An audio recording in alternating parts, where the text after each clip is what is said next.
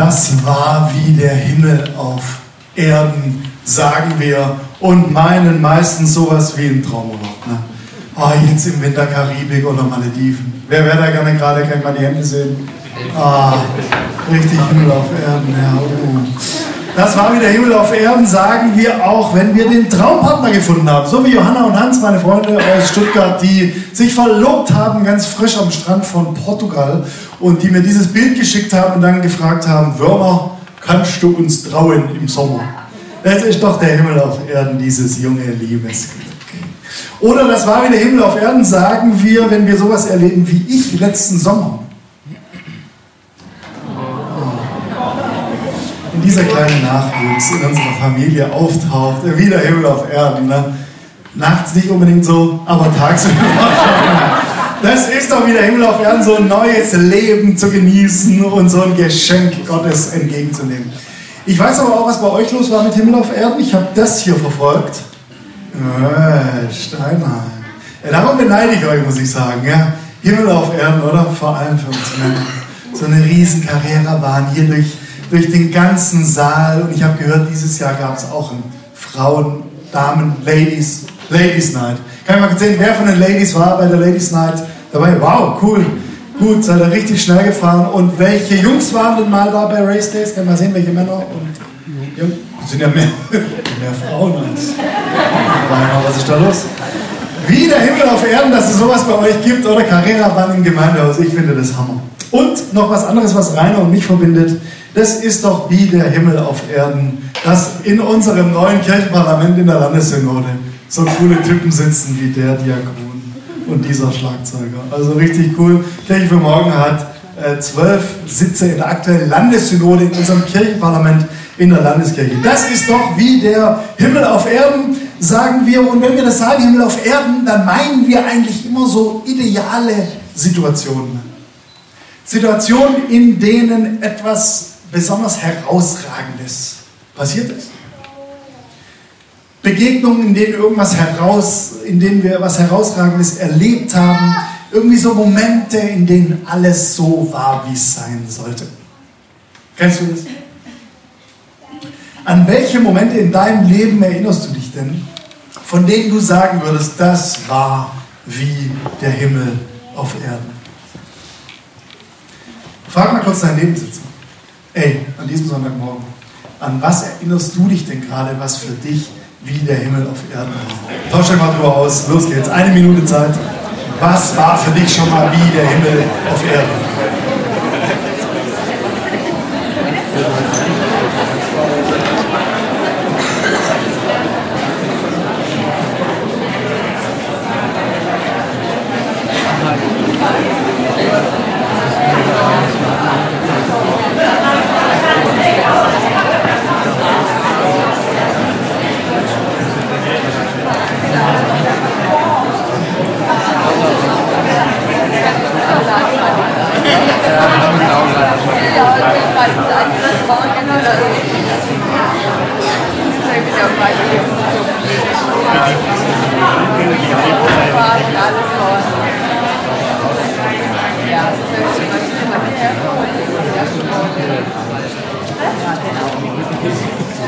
Vielen Dank fürs Mitmachen. Euch scheint viel einzufallen. Ne?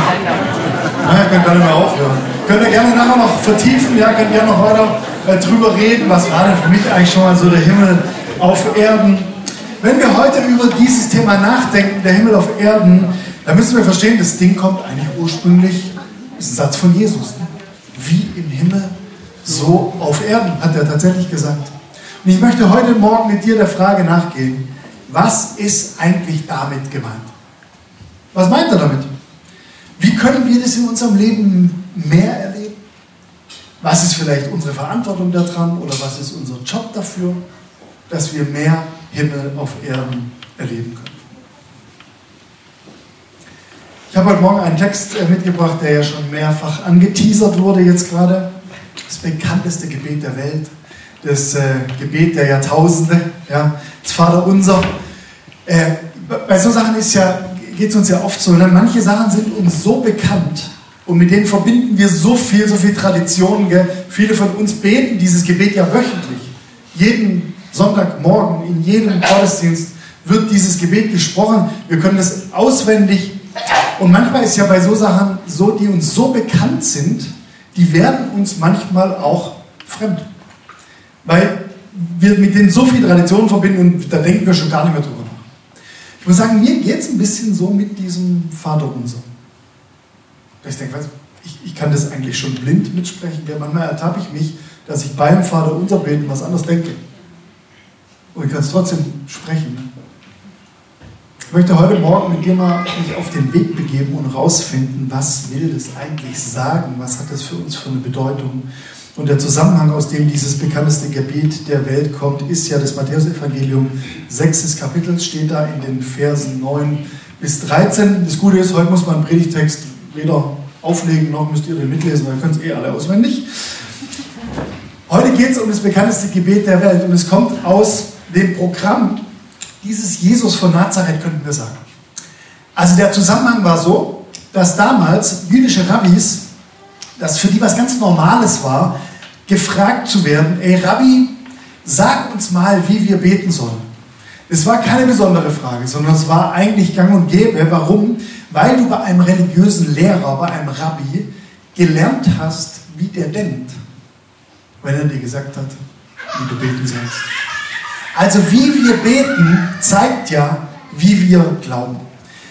In dieser Situation in der Bergpredigt, wenn also die Leute Jesus fragen, sag uns mal, wie wir beten sollen, dann steckt eigentlich die Frage dahinter, Jesus, wie siehst du eigentlich die Dinge? Sag uns mal, wie wir beten sollen. Also wie siehst du diese Welt? Wie siehst du mich? Wie siehst du uns? Und dann startet dieser Text und Jesus sagt, darum sollt ihr so beten. Unser Vater im Himmel, dein Name werde geheiligt, dein Reich komme, dein Wille geschehe wie im Himmel so auf Erden. Unser tägliches Brot gib uns heute und vergib uns unsere Schuld, wie auch wir vergeben unseren Schuldigen. Und führe uns nicht in Versuchung, sondern erlöse uns von dem Bösen. Und in späteren Handschriften, die man von dem Evangelium gefunden hat, ist noch dazugefügt, denn dein ist das Reich und die Kraft und die Herrlichkeit in Ewigkeit. Amen. Fällt uns beinahe schwer, nicht mitzusprechen. Wenn es jemand so vorliest, dann wird man eigentlich gleich mit einstimmen. Können wir doch, können wir auswendig mitreden.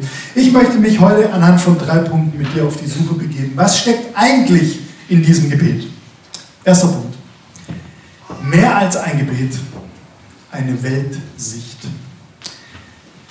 In diesem Gebet begegnet uns die Weltsicht dieses Jesus von Nazareth. In Vers 9 geht es so los. Unser Vater im Himmel.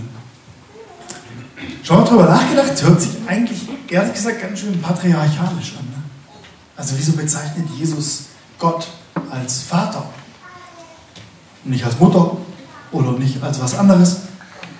Müssen wir es so verstehen, patriarchalisch klingt es deshalb, weil die Welt damals natürlich patriarchalisch funktioniert hat. Ich bitte dich, die Bibel immer in ihrem Kontext zu lesen. Wir reden immer über, wenn wir über Göttliches reden, reden wir immer mit unseren Worten und mit unserer Erfahrung und mit unserer Umwelt über Göttliches. Es geht uns heute genauso. Wir haben ja nur das, was wir erleben, um über Geistliches oder Spirituelles zu reden. Deswegen bedeutet es, auch damals war es so, dass Jesus natürlich nur im Kontext seiner Zeit über Gott reden konnte. Vater, wenn er sagt Vater unser, äh, ist wahrscheinlich auch Vater nicht nur biologisch gemeint, ja, wir denken bei Vater halt immer, naja gut, der Vater hat, der Papa. Aber ich glaube im Orient, damals war der Vater noch viel mehr eigentlich als jetzt nur der Erzeuger oder der, halt unser Papa. Der Vater im Orient war gleichzeitig immer auch der Chef des ganzen Hauses. Ja, machen heute viele Mütter. Ja. Aber damals war der Vater sozusagen der Chef des Haushalts, könnte man sagen. Der, der den ganzen Laden zusammenhält. Der, der sagt, wie es läuft. Der versorgt. Der bezahlt. Der ordnet. Dem alles gehört. Und Jesus sagt, wenn du betest, dann starte dein Gebet zu einem, der das ganze Haus versorgt. Starte dein Gebet zu einem, der das Essen auf den Tisch bringt, der sagt, wie es läuft. Es gibt einen, der diesen Planeten in seiner Hand hält. Es gibt einen, der uns das Leben geschenkt hat, von dem wir herkommen und abstammen. In diesem einen Leben haben wir alles zu verdanken. Vater unser sagt, wir leben alle in Gottes Haus. Diese Erde. Und es ist ganz schön viel wert, jemand zu haben, der den Laden zusammenhält, wenn jemand sagt, wie es läuft. Mir wurde es kürzlich mal besonders klar, als äh, Freunde von uns ähm, mir erzählten von ihrer Tochter. Ihre Tochter ist neun Jahre alt, die leben in Hamburg und der, der Sohn ist mein Patensohn, deswegen haben wir ein ganz intensives Verhältnis und die Tochter heißt Pebbles. Und Pebbles hat, ähm, kam irgendwann mal mit der Idee um die Ecke und sagte bei der, beim, beim Mittagessen, ey Leute, ich fände es gut, wenn wir hier so Familienwerte hätten. Und dann haben sich alle gewundert, was soll das sein, Familienwerte und so. Und dann fing Pebbles an und sagt mit neun, gell, mit neun, Achtung, hat dann eine, ähm, so einen Zettel verfasst, hat geschrieben Familienwerte und hat dann festgelegt äh, oder hat vorgeschlagen, was für sie so in dieser Familie gelten soll. Ich gebe mal ein paar Beispiele, falls es nicht lesen könnt. Erste, erste Regel heißt, beim Essen sind keine Handys. Da wäre mal was, ne? Gute Regel. Zweite Regel war, äh, jeder hat ein Recht auf die Informationen. jeder hat ein Recht auf die gute Regel, ne? man will Bescheid wissen, auch als neunjährige Tochter.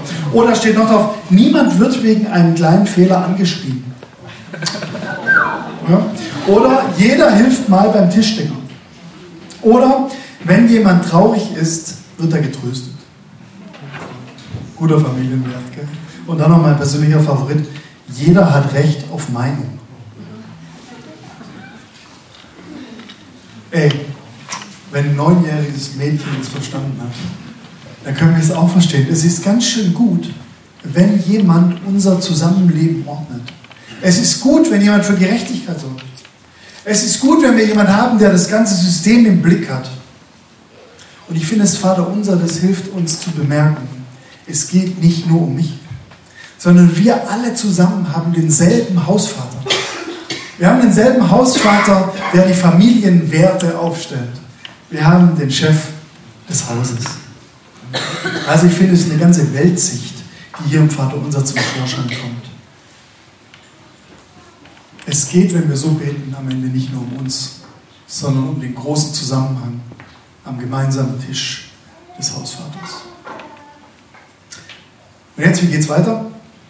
Vater unser, dein Name werde geheiligt, dein Reich komme, dein Wille geschehe, wie im Himmel, so auf Erden.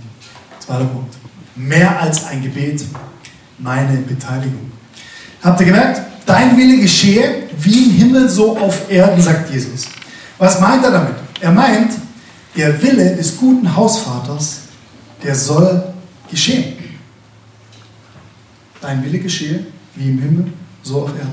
Wir merken, dieser Rabbi, dieser Jesus von Nazareth, der will wirklich eine Veränderung unserer Welt. Der will wirklich, dass sich der Wille des Vaters durchsetzt, dass er zum Tragen kommt, dass dieser Wille Erneuerung bringt, wo vielleicht schlecht zusammengelebt wurde auf dieser Erde. So langsam dämmert es uns, denn das Vater unser scheint irgendwie doch viel mehr zu sein als ein Gebet. Dieser Typ, der uns das vermittelt, der glaubt tatsächlich an eine bessere Zukunft. Ich finde das eine wichtige Frage. Mit welcher Einstellung leben wir eigentlich? Also wie sehen wir die Zukunft? Wird jetzt alles nur noch schlechter? Geht es nur noch bergab mit dieser Welt? Ja, wenn man sich umguckt, umguckt kann man es ja denken, ja, politisch. Wie kann es passieren, dass Trump Amerika regiert und womöglich nochmal gewählt wird? Geht es immer mehr bergab jetzt mit uns. Oder Straßenverkehr. Ich weiß nicht, wer von euch fährt regelmäßig über den Pragsattel in Stuttgart? Also wird das jetzt nur noch schlimmer immer, ja? Oder A81 direkt vor eurer Haustüre hier, ja? Äh, oder Stuttgart 21, ja? Es gibt ja Paradebeispiele, wo man denken könnte, wird jetzt alles nur noch mieser.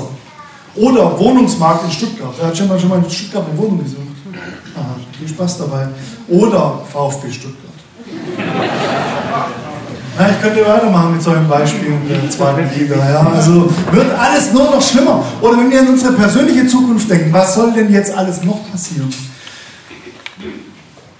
Weißt du was, da liegt ein entscheidender Unterschied drin. Wie siehst du eigentlich diese Welt? Wie siehst du dein Leben? Wie siehst du deine Zukunft? Liegen deine besten Tage hinter dir? Oder kommen die noch? Jesus vermittelt uns im Vater unser eindeutig eine Hoffnungsperspektive. Die Nachfolger dieses Jesus dürfen Hoffnung haben.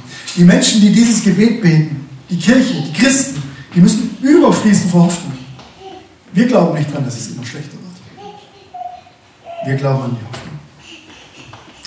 Beispiel, ich habe kürzlich mit einer äh, älteren Dame telefoniert, die äh, rief mich an wegen Kirchenangelegenheit und sie sagte, sie sei Predikantin. Ja, Predikantin kennt ihr in der Landeskirche, ein Amateurpfarrer. Also äh, Leute, die auch mit Sachen beauftragt sind, die Pfarrer machen, aber die das nicht äh, lange studiert haben. Und ich habe dann also mit dieser, wir Kollegen, gell, sie rief mich an, ja, Predikant Wörner und sie auch Predikantin und so. Und dann sagte mir, sie wäre jetzt erst gerade Predikantin geworden und sie findet es schade, dass man dieses Amt in unserer Kirche nur ausüben darf, bis man, ja, ist irgendwie 72, keine Ahnung, gibt es auf jeden Fall eine, Altersgrenze, ja, so irgendwann so nach 70 sollte man dann das wieder lassen. Und dann sagte diese Dame am Telefon zu mir einen Satz, den ich mir gemerkt habe. Sie sagt dann, Herr Werner, wissen Sie, ich bin 69 und lege gerade erst los. Versteht ihr?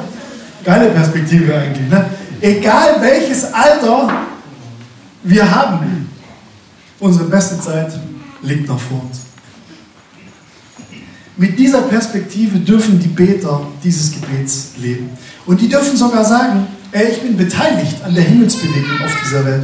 Ich bin daran beteiligt, dass mehr Himmel auf dieser Erde passiert. Wie im Himmel, so auf Erden. Jesus redet von Himmel. Darin sagt er, es gibt ein Ideal. Der Himmel beschreibt einen Raum, eine Dimension, in der die Dinge so sind, wie sie sein sollen. Und hier kommt der Wunsch zum Vorschein. Diese beiden werden sich ähnlicher. Himmel und Erde. Geht also nicht darum, von der Erde zu fliehen. Ja? Himmel ist nicht irgendwann ein Ort, zu dem wir gehen, keine andere Zeit, kein anderer Ort, sondern ich glaube, Jesus meint dabei tatsächlich diese Erde. Dein Wille geschehe heißt also übersetzt, ich will, dass die göttliche Hausordnung auf dieser Erde einkehrt.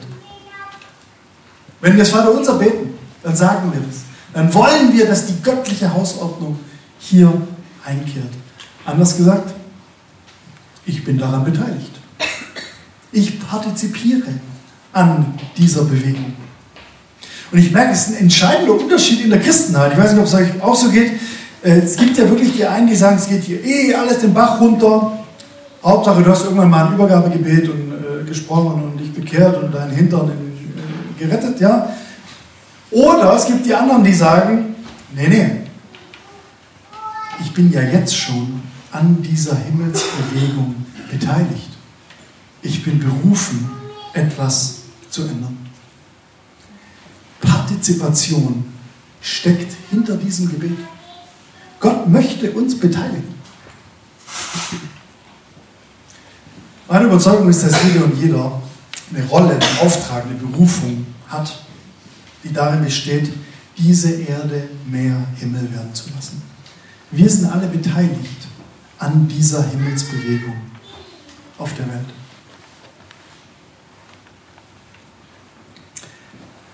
Deswegen noch das Dritte. Mehr als ein Gebet, Himmel auf Erden.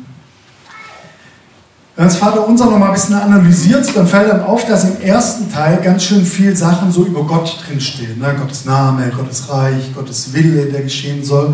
Da geht es also um diese neue Ordnung, die hergestellt werden soll. Wir sollen Teil davon sein.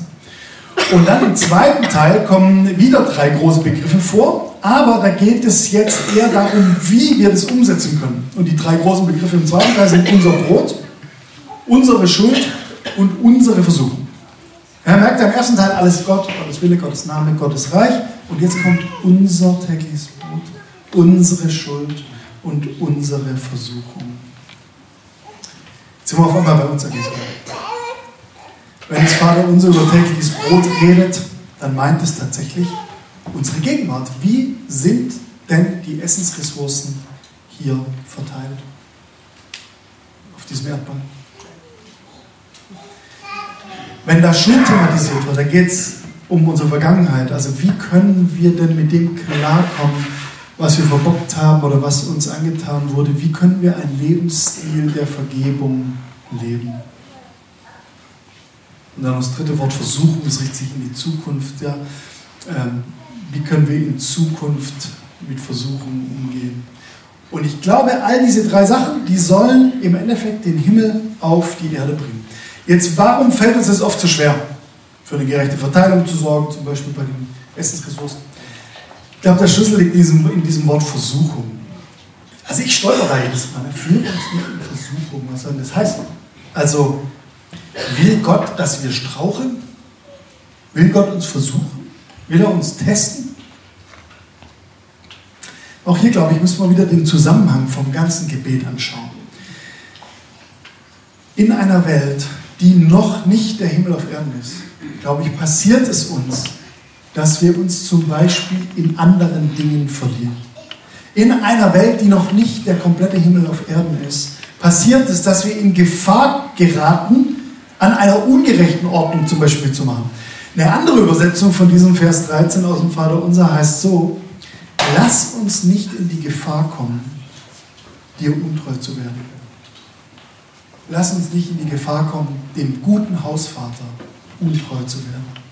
Ich finde das eine sehr gute Bitte. Ey, in einer Welt, die nicht komplett himmlisch ist, ist es eben nicht einfach, aufgeräumt zu leben. In einer Welt, in der der Profit zählt, ist es nicht leicht, ehrlich zu leben. In einer Welt, in der der Egoismus regiert, ist es nicht leicht, Nächstenliebe zu leben. Führe uns nicht in Versuchung, heißt eigentlich übersetzt, lass mich so im Reinen leben, dass ich ein Stück Himmel auf diese Erde bringen kann. Rob Bell, amerikanischer Theologe, hat es mal so zusammengefasst: Keep me so grounded and centered that I'm not tempted to contribute to the bad ordering of the household. Lass mich so geerdet und bei mir selbst sein, damit ich nicht versucht bin, zur schlechten Hausordnung beizutragen. Weißt du, das kann das Vaterunser für uns machen. Es kann uns immer wieder an den guten Hausvater erinnern. Es kann uns immer wieder an die Hoffnung erinnern und an die gute Hausordnung. Und es kann uns auch immer wieder an unsere Beteiligung erinnern. Ich glaube, das Vaterunser inspiriert dich, für andere Himmel auf Erden zu sein. Vielleicht geht es also heute bei unserer Frage gar nicht so drum, wie kann ich denn den Himmel besser in Steinheim erleben? Sondern wie kann ich denn den Himmel nach Steinheim bringen? Hört sich groß an, ist aber vielleicht ganz simpel, wenn wir fragen, was ist denn mein Beitrag, dass dieser Haushalt von uns allen, diese Erde besser wird, besser geordnet, gerechter, schöner, liebevoller, weiter. Ich habe zum Schluss noch zwei Beispiele aus meinem Leben, wo ich das erleben konnte oder wo ich gemerkt habe, es ist vielleicht gar nicht so schwierig, Himmel auf Erden zu leben. Das erste war ähm, letzten Sommer, als unser Sohn zur Welt kam, hatten Freunde von uns äh, schon vor dem Geburtstermin eine Food Chain organisiert. Kennt ihr? Food Chain, Essenskette. Die haben also ausgemacht, ab Geburtstermin äh, meldet ihr euch, wenn ihr Essen braucht und ab dann startet diese Essenskette. Und jeden zweiten Tag kommt jemand vorbei und bringt frisch gekochtes, duftendes Essen, Lasagne, Auflauf, Schweineländchen, auch vegetarische Sachen natürlich äh, und vegane Dinge und bringt die euch vorbei. Und dann braucht ihr euch einfach nur im Wochenbett äh, dieses äh, Essen in den Ofen schieben und mampfen. Ich sage euch was, Himmel auf Erden. Ja, solange du mit Windelwechseln beschäftigt bist, trägt jemand eine Lasagne zu dir in die Küche und du brauchst sie nachher nur den Tisch setzen. Manchmal ist es gar nicht so schwer für jemand anders, der Himmel auf Erden zu sein. Zweites Beispiel. Ähm, ich gehe immer zu einem Barbershop in äh, Zuffenhausen. Ach, ist euch sicher aufgefallen. Muss ich aber gar nicht erwähnen. Ja. Auf jeden Fall, ähm, der, ich bin über den Barbershop da gestolpert. Gell? Ich bin da einfach mal vorbeigelaufen und habe dann so gedacht, das sieht eigentlich ganz cool aus. Und will ich mal austesten. Und jetzt ist es so, die Leute, die da arbeiten und der Chef von dem Barbershop, sagen wir mal, die sind jetzt, äh, die leben, sagen wir mal, ein bisschen in einer anderen Lebenswirklichkeit als ich so. Ne? Also, das sind eher so Gangstertypen. Sind alles so Rapper und so und da läuft auch immer übel laut Rapmusik und so und äh, die schneiden da den ganzen Tag Bärte und, und, Haare und so, alles mit so Maschinen und alles furchtbar dunkel und düster. Da. Mir gefällt's. Und, aber man merkt schon, okay, da gibt es so ein kleines, also wir leben da so in anderen Realitäten, ja, also Zuffenhausen, könnt ihr euch ja vorstellen, was da abgeht. Auf jeden Fall habe ich mich da kürzlich mit meinem Papa äh, unterhalten und der, der weiß ja, dass ich in der Kirche arbeite und so und ähm, hat er zu mir gesagt, weißt du was, Tobi? Kürzlich waren wir im Waisenhaus. Ich so, was, was Waisenhaus? Das heißt doch sicher heutzutage irgendwie soziale Einrichtung für Kinder mit äh, schwierigen Hintergründen oder so. Also Waisenhaus kann man jetzt nicht sagen. Doch, doch, wir waren im Waisenhaus in Kontra. Sag ich, was habt ihr da gemacht? Ja, weißt du, wir sind einfach hingegangen als Team und haben dort allen Mitarbeitern und allen Jugendlichen kostenlos die Haare und die Bärte geschnitten. Krass, eine gute Aktion. Warum hat das gemacht? Da habe ich gesagt, ja, weißt du, einfach so. Einfach mal dem Leben was zurückgeben. Und dann am Ende gesagt, weißt du was, Tobi? Wir haben es nicht mal auf Instagram gepostet.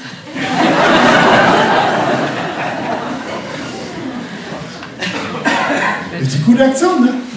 Ging dann noch weiter. Also ähm, äh, der Giuseppe, so heißt er, der hat dann noch mitbekommen, dass ich ähm, ab und zu in Brasilien bin. Wir haben ein soziales Projekt in so einem größten Drogenviertel von Sao Paulo, was wir von der Gemeinde aus unterstützen. Und als der Barber das hörte, sagte er dann so, ja, Tobi, manche können da mal mitkommen. Ich habe mir schon so vorgestellt, dazu von Häuser-Gangster mit den brasilianischen Gangstern da in diesem Drogen. So. Sag, was könnte man denn da machen? Naja, ich könnte dann da vielleicht den Jugendlichen beibringen, wie man Haare schneidet und, und Bärte rasiert.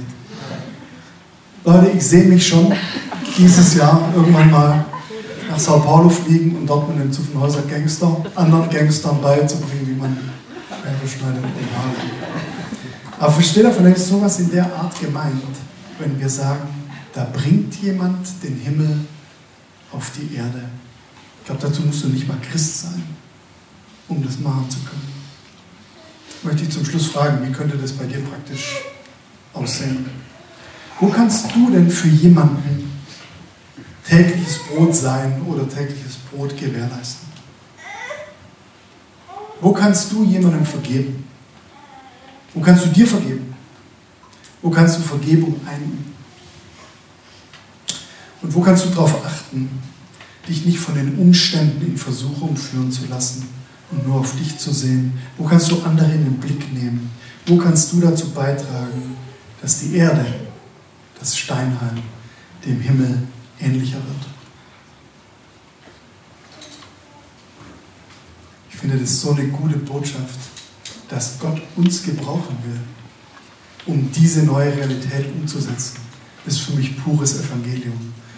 Und um euch das zu sagen, bin ich heute Morgen hierher gekommen. Vielen Dank fürs Zuhören.